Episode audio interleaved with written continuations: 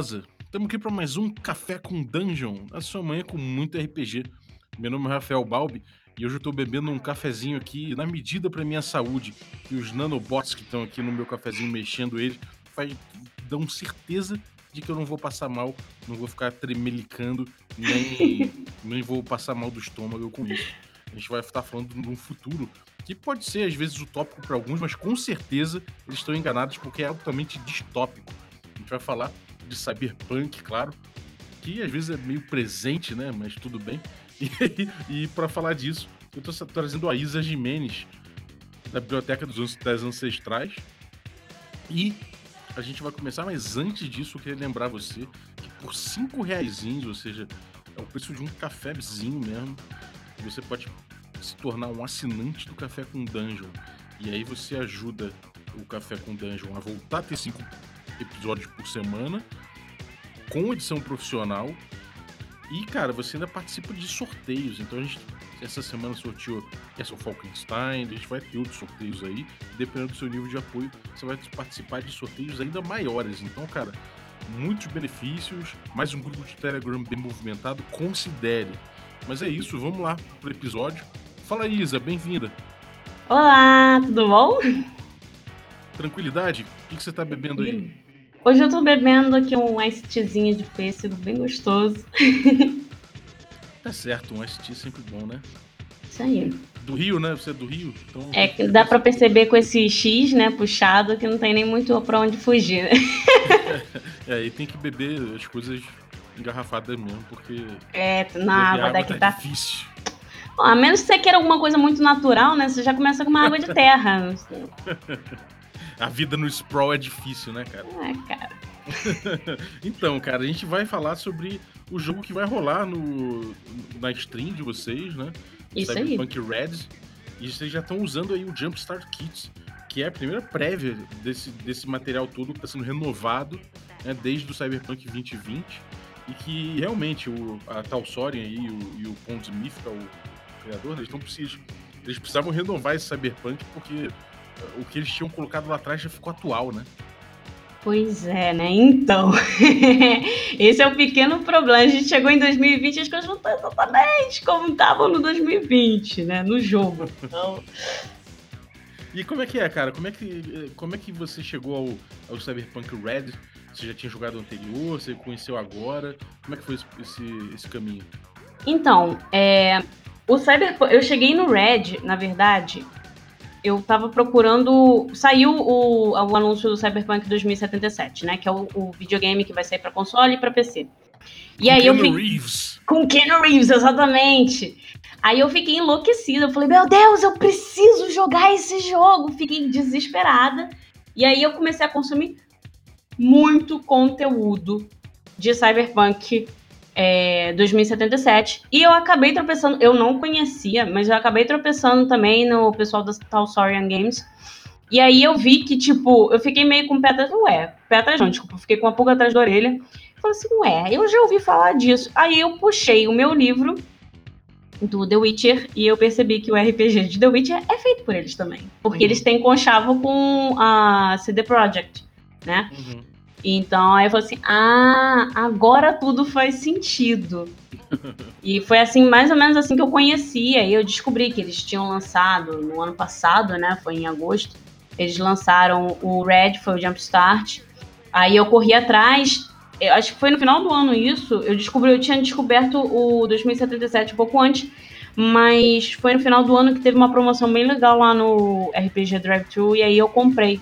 Era só PDF mesmo. Aí você pegou o PDF dele. Sim. É, ele tem um, um kitzão mesmo físico, deve ser lindo, mas deve ser uma nota, né? É, meio caro.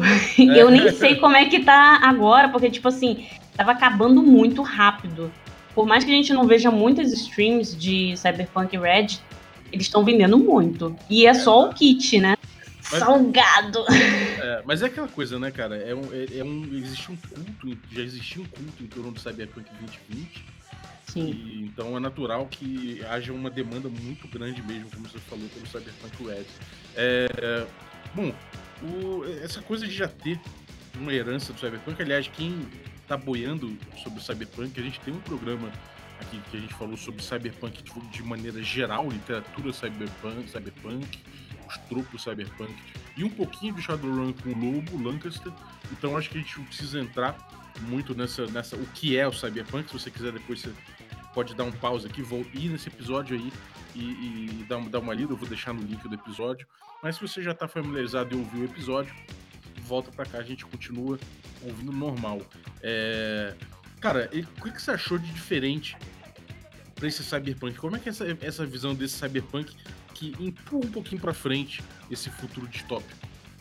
Então, é, na verdade eu só queria fazer um adendo, porque eu fui procurar isso depois, mas depois do 2020, teve um Cyberpunk V3.0, que foi ah. lançado em 2005. Eu também não sabia, tipo, eu fui pesquisar isso depois, né? Mas teve um que foi lançado em 2005, que foi uma atualização do 2020. É, mas assim, eu tenho que ser bem sincera, eu não li o 2020, eu li muito pouco e eu li até a chamada que eles põem no livro do Red. Que eles comentam que o negócio foi lançado em 90, né? Então, tipo assim, era outra mentalidade, porque foi lançado um em cima do outro. Foi o 2013, Cyberpunk 2013, que foi em 88 ou 89, se não me engano. Uhum. Aí depois teve o 2020, que foi lançado em 90. E depois teve esse outro, o V3.0, que foi lançado em 2005. Então, assim, mas eu acho que o 2020 deve ter sido o que ficou mais fixado na cabeça da galera, né? Sim. É... Mas assim, cara, o, o Red, eu acho que ele joga umas coisas até que eu diria que nem fazem, nem são compatíveis com, tipo, dizer que é um jogo em 2077. Acho que seria até um pouquinho mais pra frente que ele deixa assim muito distópico mesmo. É parada do cara literalmente, ah, eu não quero mais esse olho daqui porque esse olho não é tão bom, tem um upgrade no mercado e eu quero um novo. E aí ele vem e compra um novo. E também tem muita coisa falando sobre estilo. você tem que ser estiloso enquanto você faz as paradas, né? Então eu acho que tem essa modificação. Eu acho que o 2020, pelo pouco que eu li, ele tratava muito de um futuro assim mais é, mais dark, né? Sem muita essa brincadeira com, com as cores, com o estilo, pá. Era tipo, ah, você tá tentando sobreviver num mundo que é horrível e você tá enfiando máquina no seu corpo, uhum. né? É, talvez nem tanto enfiando máquina no seu corpo, assim, você tinha alguns equipamentos e tal, mas acho que eles não tinham muito essa visão do que hoje em dia a gente já tem literalmente do cara, ah, eu vou trocar esse olho, eu vou trocar o braço e tal. É quase uma, é uma modularidade, né? Tipo, Sim. Já uma qualquer coisa. Você pega e já troca ali, acabou. Literalmente isso. É literalmente isso. Uhum. É, e, e, de que forma que, que ele retrata essa coisa que você falou que é mais distópico ainda, mais. É, é como, é que, como é que é esse futuro? O, o que aconteceu? O que que. Eles falam da, da que terminou uma, uma quarta guerra é, entre as corporações, né? E tal, e que então agora, tipo, pô, o bagulho tá mais tenso ainda e o mundo tá aí estilhaçado. Eu imagino como é que deve ser o Sprawl nessa época, né? O que, que é essa visão? Como é que é esse, esse futuro dark pra caralho? Cara, então, ele põe o, o, ele põe esse mundo do cyberpunk muito como se fosse assim, é, você, apesar de você estar é, largado, uh, não exi é como se não existisse uma lei no mundo. Existe, mas mal e porcamente, né? Uhum. É, e você está muito largado, mas ao mesmo tempo você tem acesso a tecnologia de muita qualidade. Então, é, seriam as drogas do futuro. É, o cara tem acesso a drogas, que são os enhancements, né, que eles, eles tratam. É, como é que é o nome disso em português? Nossa, vou aparecer muitos nomes, desculpa, gente. As melhorias, né? Sei lá. Exatamente. É tipo umas melhorias, é, é como se você já tivesse é, melhorias físicas no teu corpo e aquilo te dá um. Exatamente, ele te dá, tipo, um, um bônus, né? Então você consegue, se você já tem pernas que correm muito rápido, com aquela droga você corre mais rápido ainda. Uhum. Né? Então, basicamente, ele trata muito. Ele levanta muito essa questão do tipo. É, quanto mais. E é engraçado, né? Porque é um jogo muito norte-americano e a gente sabe que os norte-americanos são extremamente capitalistas. Mas a impressão que eu tive é que é um jogo que trata muito, ele pega muito o capitalismo e fala assim: olha só como é que isso daqui é um sistema destruído. Não que seja a minha opinião, porque eu não penso dessa forma, mas é, ele, ele levanta muito esse ponto, sabe? Tipo, ah, é, é um sistema muito destruído, não dá para você é, ficar com isso e ter uma vida normal. Uhum. Porque o mundo ele fica muito acabado. São muitas guerras e você meio que vira um mercenário. O, o, esses mercenários está muito banalizado no jogo. Uhum. Entendi. E essa coisa estética é uma coisa que eu sempre pensei sobre, sobre o Cyberpunk. Eu lembro que quando eu conheci Cyberpunk, é, ele tinha uma estética que era derivada muito. É, foi muito idealizada, né, esteticamente, é, visualmente falando, a partir do Blade Runner, né? Sim. Então você tem muitas coisas dos anos 80, essa coisa do, do, do neon, do buraco com, fumaça, né? Essa parada assim é muito anos 80. É, e aí o Cyberpunk ele tem essa estética muito, muito presente durante muito tempo. E aí quando a gente chega nessa época que a gente precisa, que a gente acaba vivendo uma coisa que é um pouquinho diferente do Cyberpunk, mas que é muito próxima, né? Ou seja, tipo aquela visão de futuro dos caras meio que Deus, que aconteceu, né? Então a gente a gente acaba tendo que jogar para frente isso. E de certa forma, várias iniciativas de Cyberpunk que eu vi, né? não só no RPG, mas fora dele, que são mais atuais, eles eles acabaram botando para frente essa coisa, mas sem muita estética, né, cara? Então essa coisa que você falou aí da estética no jogo, é, eu achei muito curiosa. Como é que, como é, que é isso? Como é que isso é, é, é, é, rola essa parada no mundo e como é que, como é, que é isso no jogo? Cara, eles falam muito. Um, uma das frases assim que é mais falada é tipo style over substance, ou seja, é, estilo acima de tipo qualquer outra coisa, basicamente. Uhum. Então, é muita questão do tipo, ele bate muito isso no livro, inclusive. Parece até bobo, né? Mas eles realmente batem isso no livro. Eles falam assim: o que quer que você vai fazer, faça com estilo. Se você vai, sei lá, roubar um banco, roube um banco e quando você sair do banco, deixa o banco explodir atrás de você, tipo Power Rangers, né? Então, tipo, eles, eles batem muito nessa tecla de, tipo, esse mundo, ele é um mundo em que você tá marginalizado, você é, ou você faz parte de gangue, ou então você é um cara bem ferrado, mas você está tentando ganhar a tua vida de uma forma ou de outra, você é um mercenário, mas tudo que você tem que fazer, você tem que fazer bonito, você tem que estar tá na moda, sabe? Você tem que estar tá bem. Então, tipo, junta o teu dinheiro para fazer um upgrade, mas faz um upgrade com o melhor item que for o mais bonito, que for, ele é útil, mas ele tem que ser bonito. E eu achei essa, esse, essa pegada muito divertida, sabe? Porque não é uma coisa que eu vejo que em RPG geralmente importa. As pessoas estão, tipo, estão nem aí, né? É tipo, ah, bonito tá, dane-se, não importa, mas isso é uma coisa. Bonito tá bom, né? É, exatamente. É tipo, tá, ok, whatever. Mas no jogo não, eles batem muito nessa questão de você fazer as coisas. Você tem tudo que você vai fazer, você tem que fazer é, bem. E eu tenho a impressão no, nesse kit, ele não, ele não vem falando isso. Mas eu tenho uma leve impressão de que quando vier o core book, que vai ser o, o, o livro todo, né? Eles vão vir, vão provavelmente falar pros, pro, pro mestre dar bônus enquanto você fizer. Quanto mais estiloso for o, o teu jogador, quanto melhor ele fizer as cenas, descrever as cenas, é tipo, dê mais bônus para eles. Essa é a impressão que eu tenho. Uhum. Tá, agora que você tocou então no jogo em si, né? No, no, no crunch da coisa e tal. Como é que é, é, Primeiro, que tipo de personagem você joga? Mudou muito, mudou pouco? É mais belicoso, mais mercenário? Como, como é que é? Como é que funciona hoje em dia? O, como é que são os personagens? Cara, então, eu acho que mudou sim muita coisa.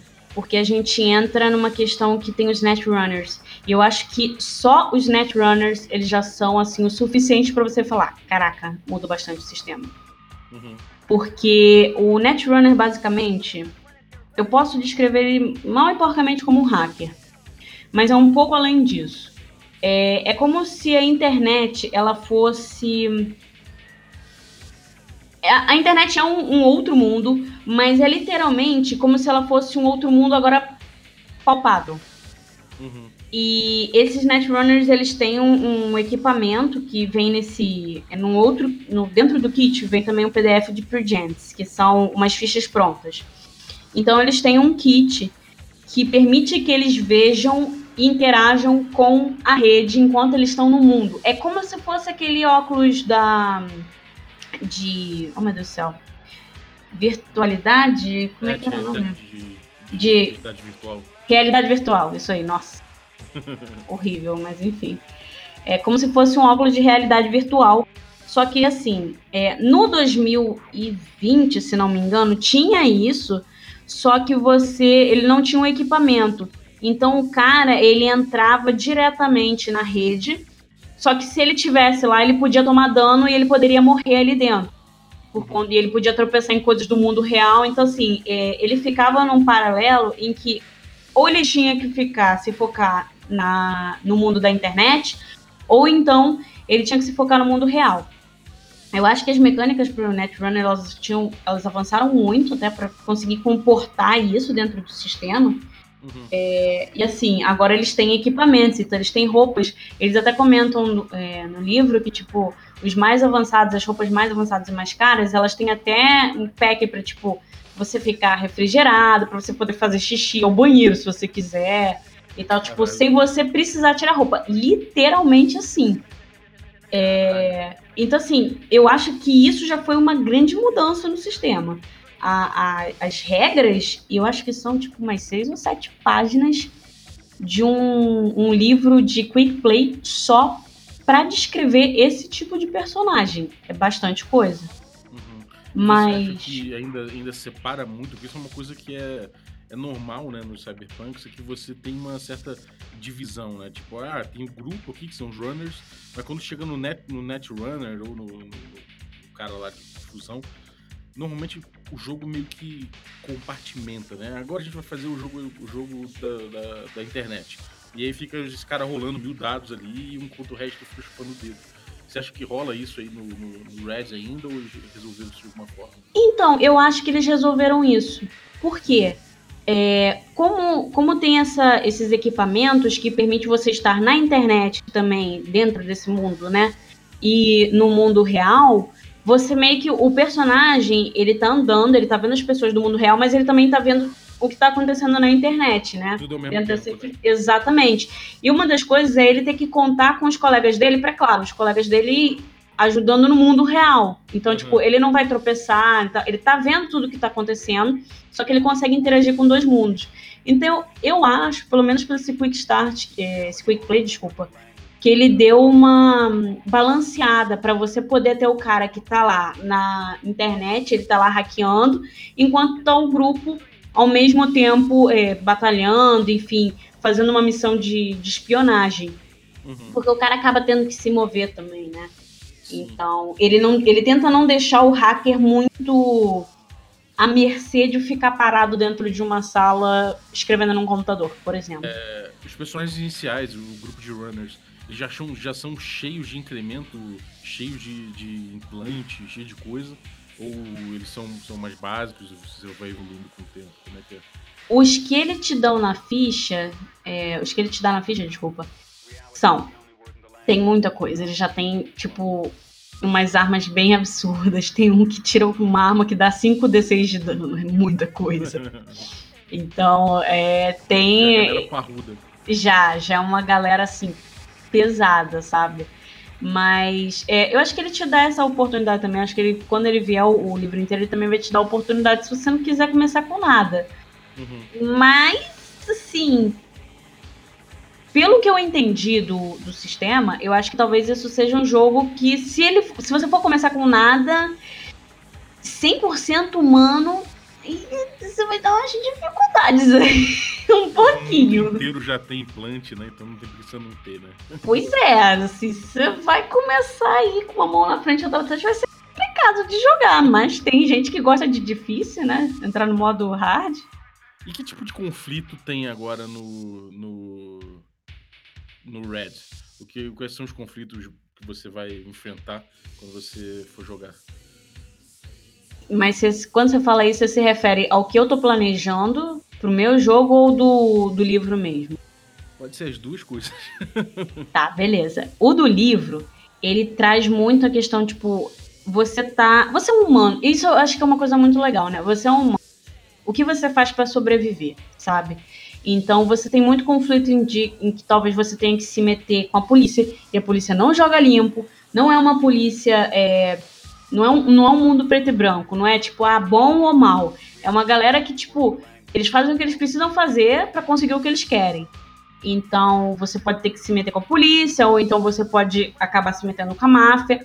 É, o livro ele traz muito essa dualidade, né? Então, se o seu personagem ele é mercenário, dependendo do que o, o mestre ele vai trazer para você, pode ser que ele traga é, um cenário onde você vai acabar fazendo algo que beneficia outras pessoas ou não. Você tá lá só pra, pra zoar mesmo o coreto dos outros. Uhum. Agora, com relação à minha aventura, eu não estou pegando com base. Olha que loucura isso, né? Eu não estou pegando com base um mundo de cyberpunk.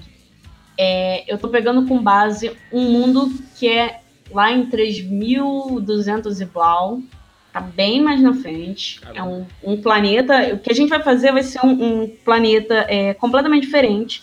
Essa aventura, ela tá sendo baseada num jogo que eu joguei no canal do Noper, que foi Stars Without Number. Um jogo muito legal. E a gente é humano, só que a gente tava fora, a gente tava pela galáxia fazendo outras coisas.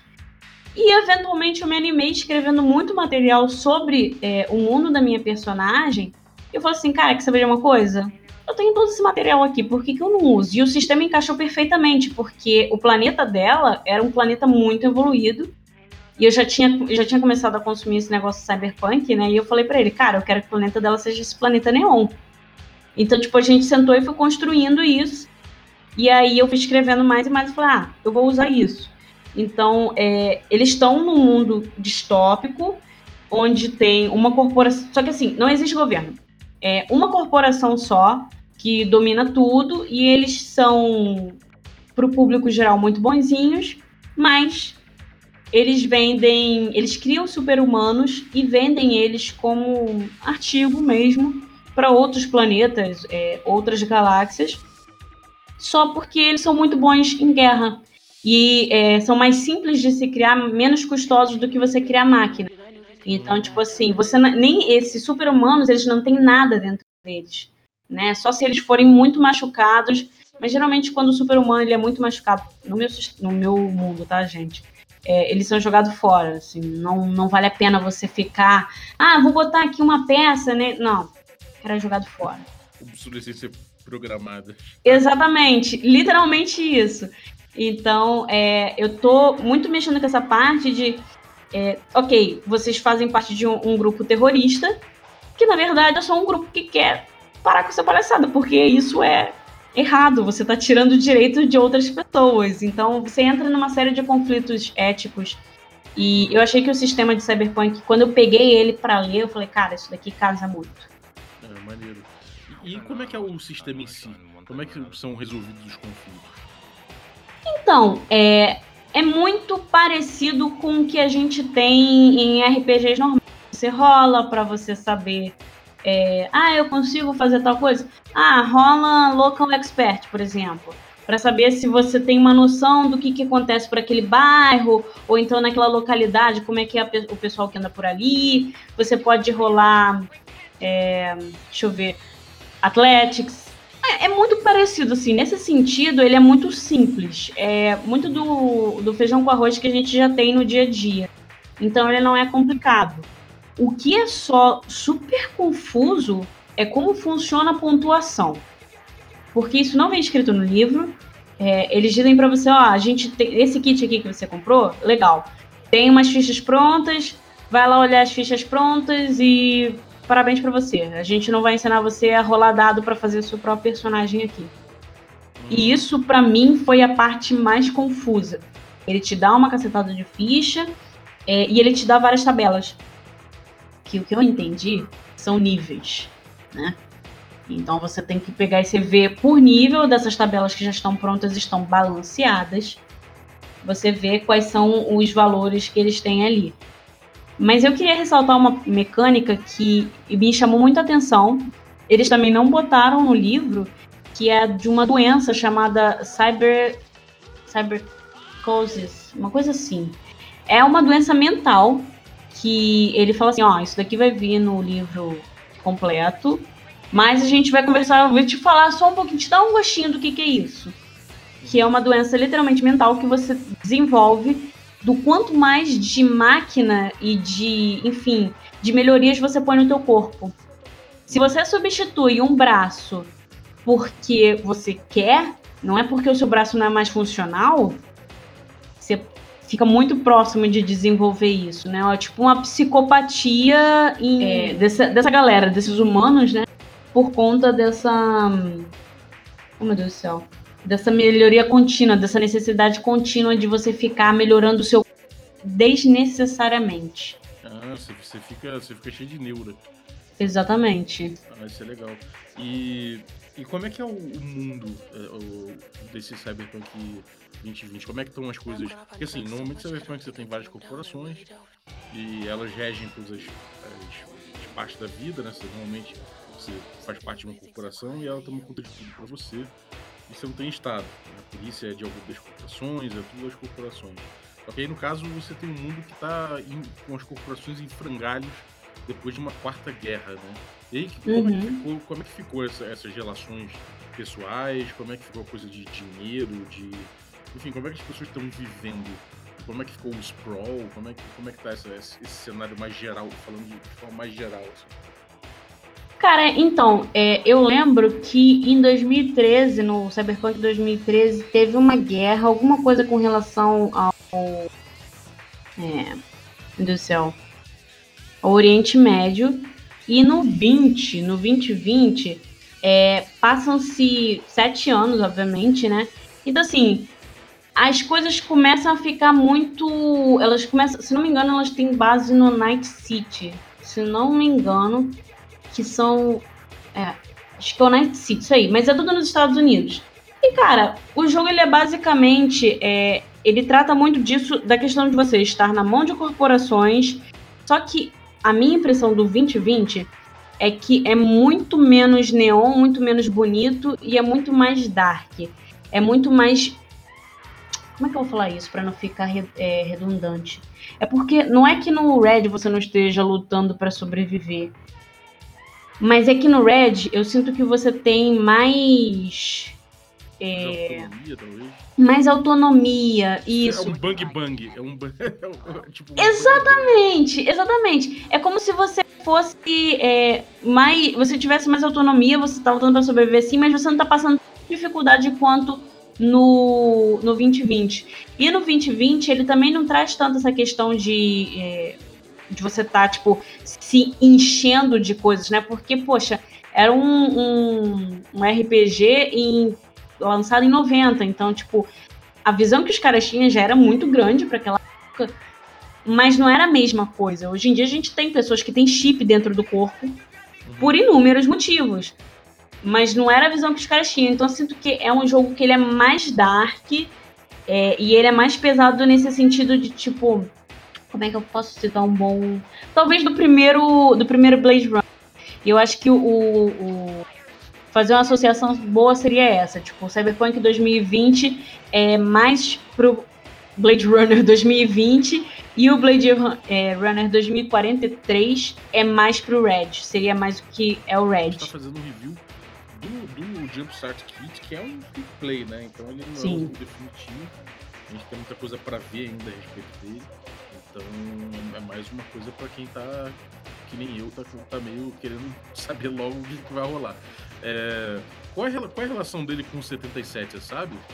O 77 é todo baseado no. Todo. Eles pegaram o Red e falaram assim: tá, vamos fazer um jogo em cima disso, porque vai ficar maneiro. Aí eles começaram a fazer o, o 2077. É literalmente isso. Ah, entendi. Maneiro. É, porque eles estão desenvolvendo essas linhas em paralelo, né? Então uhum. deve estar um, cara, deve estar uma trabalheira do cão pros caras, né? Muito cara, o negócio da Tolstorian é que eles nem falaram quando é que eles vão lançar o Red. É, eles comentaram no blog deles, acho que na semana passada ou retrasada, que iria ser, é, que iria vir para público. A, o que eles gostariam seria em junho ou julho. Agora eu não lembro de cabeça. Mas eles deixaram muito claro: se a gente achar que precisa de mais tempo, a gente vai demorar mais tempo para fazer. Junho barra julho é uma, um objetivo, não uma promessa. Isso está tipo escrito literalmente no blog deles. Uhum. Então, eu não sei se eles estão esperando o jogo lançar. para ver se vai fazer sucesso ou não. Mas, assim, isso não faria muito sentido, porque o jogo ele já tá como. Ele já ganhou o jogo mais esperado de 2020. Né? Então. Uhum. É, realmente é não. É, cara, eu, a galera já, tá, já comprou em pré-venda, né? Já tá uma parada que. Enfim, já tá um hype muito grande. Muito assim, grande, nossa. Eu tô desesperada quando eu descobri que ia ser adiado para setembro. Nossa, lágrimas de sangue. E, bom, cara, o, então é isso. Eu acho que o, o, o Cyberpunk Red é, ele é um mundo que tem muitas oportunidades justamente porque as corporações estão lambendo as feridas, né? Sim. Então a galera vai ter que se virar e em se virar vai ter que acaba tendo um pouco mais de liberdade em relação a elas. Só que por outro lado fica à mercê do próprio destino dentro do sprawl não deve ser nada agradável. Pois é, né? Você tem que ficar esperto, só não fica só ponha uh, no seu corpo o que você realmente precisa e seja esperto, porque é o mundo dos malandros, literalmente. É, então, assim, o Jumpstart Kit, quem, quem quiser pegar o PDF, ou o físico, enfim, o físico é tá caro pra caramba, para um, pra ser um, um Kickstart, eu acho que é, uma, é um investimento muito grande, né? Mas quem, quem tiver, quem é milionário, quem for dono de corporação, pode pegar quatro mapas, e vem com quatro mapas físicos, seis modelos de, de personagem, mais os, os, dados lindos. Então quem tiver muito dinheiro pode comprar, ou se quem, quem quiser economizar e pegar o Kickstart, acho que é mais, mais realista. E aí você vai ter, então você não tem regra de construção de personagem, mas você tem personagens prontos e você tem as regras básicas para começar jogando. Né? E as regras básicas então são, são normais, né? Você faz um são teste de atributo ah. com, junto com, com a sua perícia. E, e, é, um, é um D10 e um D6 que ele vem. Como é que é essa? É Isso. É eles, eles usam D10 e D6. É, eles também têm muita questão. Os dados deles são basicamente isso.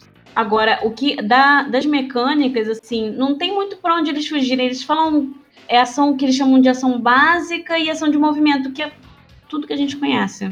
É movimento e, e uma ação normal. Mas basicamente eles usam um D10 para. Você tem que somar seus pontos de atributo, por exemplo, a iniciativa, né? Você soma, acho que destreza, mais alguma coisa e rola com mais um D10. Ah, é, assim, é, mecânica, isso daí é mecânica básica. Não, isso daí não é complicado. O chato mesmo é você entender como funcionam as fichas e a questão de HP. Porque o HP do cara eles não falam e não é. é digamos assim, não, não, não, achei muita lógica ali. Não... no que, que eles estavam somando, então multiplicando.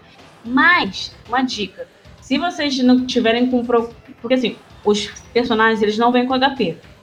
Se você quiser fazer um personagem e aí você quiser ver quanto de HP que dá, pega, abre o Roll20, faz uma sala, cria as fichas e aí tem lá as categorias, né?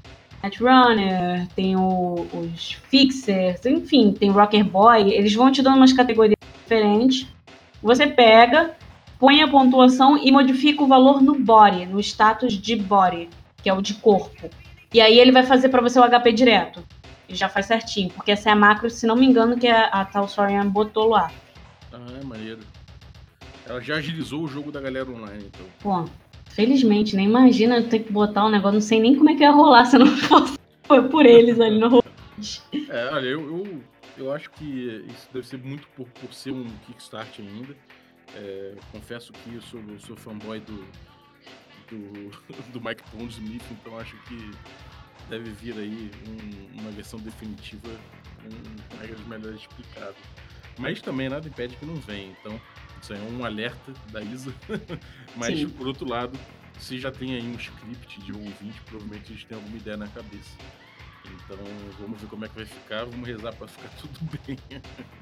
É, assim, vou falar para vocês que a minha opinião é um pouco complicada, porque eu, eu gostei muito do que eu li apesar de ser confuso. Então, tipo, eu estou aqui vendendo peixe que não estou nem me pagando para vender, mas eu estou vendendo. É, é exatamente. É, cara, é bom. É, é, importante que o review seja sincerão, né? É o pois é. Nada, então é isso aí. É, cara, pô, valeu pelo teu, pelo teu review aí.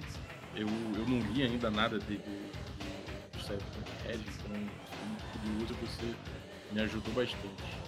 É, Agora conta pra gente aí como é que tá, como é que, como é que tá o mundo das streams, o que você tem feito, o que você tem aprontado. Então, é, eu faço parte da Biblioteca das Ancestrais, para quem não me conhece. É, eu criei esse projeto e a gente agora, em 2020, começamos a fazer é, mais streams. E especificamente agora em março, a gente está fazendo aniversário da biblioteca. Então, várias coisas, a gente está saindo podcast, está saindo toda hora no Medium tem texto, é, a gente tem muita, muito conteúdo sendo publicado nas nossas páginas no Facebook, no Twitter. Muito legal, cara, muito legal. E fora, e fora isso, você tem jogado bastante no TR, né? Ai, já, já, é, já, faz parte do TR, né? Eu jogo muito, nossa senhora. Eu joguei, eu tô jogando agora, joguei uma proibidão lá. e depois, agora eu tô jogando um Super Sentai, que é de Power Rangers, tá muito legal, muito legal mesmo. É, durante as quartas-feiras eu jogo intercalado no canal da biblioteca e lá no Perdidos no Play. Eu jogo, as duas mesas são de D&D. E tá eu acho. Também? Eu tô no Perdidos. Maneiro. E Noper, tem alguma coisa rolando no Noper? então, no Noper eu não estou mais jogando. Eu estava jogando até dia 8 de fevereiro, mas infelizmente campanha acabou, fiquei muito ah, triste. Ah, tá. Eu achei que tivesse ainda, então desculpe, pessoal. Falei errado. Mas, não. bom, tem, tem pra ver no, no YouTube lá, então se quiser. Tem, tem no Spotify no... também. Se vocês não quiserem, não gostarem de ficar acompanhando por YouTube, também tem no Spotify. Maneiro, cara. Pô. Então, valeu, obrigado pelo teu review, valeu mesmo. E, bom, você que ficou ouvindo a gente, eu vou lembrar mais uma vez você que, cara, cinco reais não é nada. A partir de cinco reais você se torna assinante do Café com Dungeon. Claro que tem outros planos, se você quiser apoiar com um pouquinho mais. É, mas, cara, assim, os assinantes têm muitos privilégios, tem um grupo de, de Telegram muito maneiro, tem vários sorteios, tem muita coisa acontecendo. Então, cada vez mais eu consigo parceiros, esses parceiros também trazem é, mais coisas, tem dado para ser sorteado, já mandei aí dois kits da, da Chessex pra galera, já, cara, muita coisa acontecendo. Então, pô, faça parte desse clube aí. A partir de 5 reais, cara, não vai doer nada. Mas também, se você tiver um pouquinho mais de condições, pode apoiar com mais, que vai ter mais coisa ainda. Então, agradeço muito se você considerar. E se você tiver dificuldade, tiver grana, ou sei lá, se você puder compartilhar com a galera, falar com a galera sobre o podcast, já ajuda muito, muito mesmo. É, é isso aí. Um abraço e até a próxima. Valeu!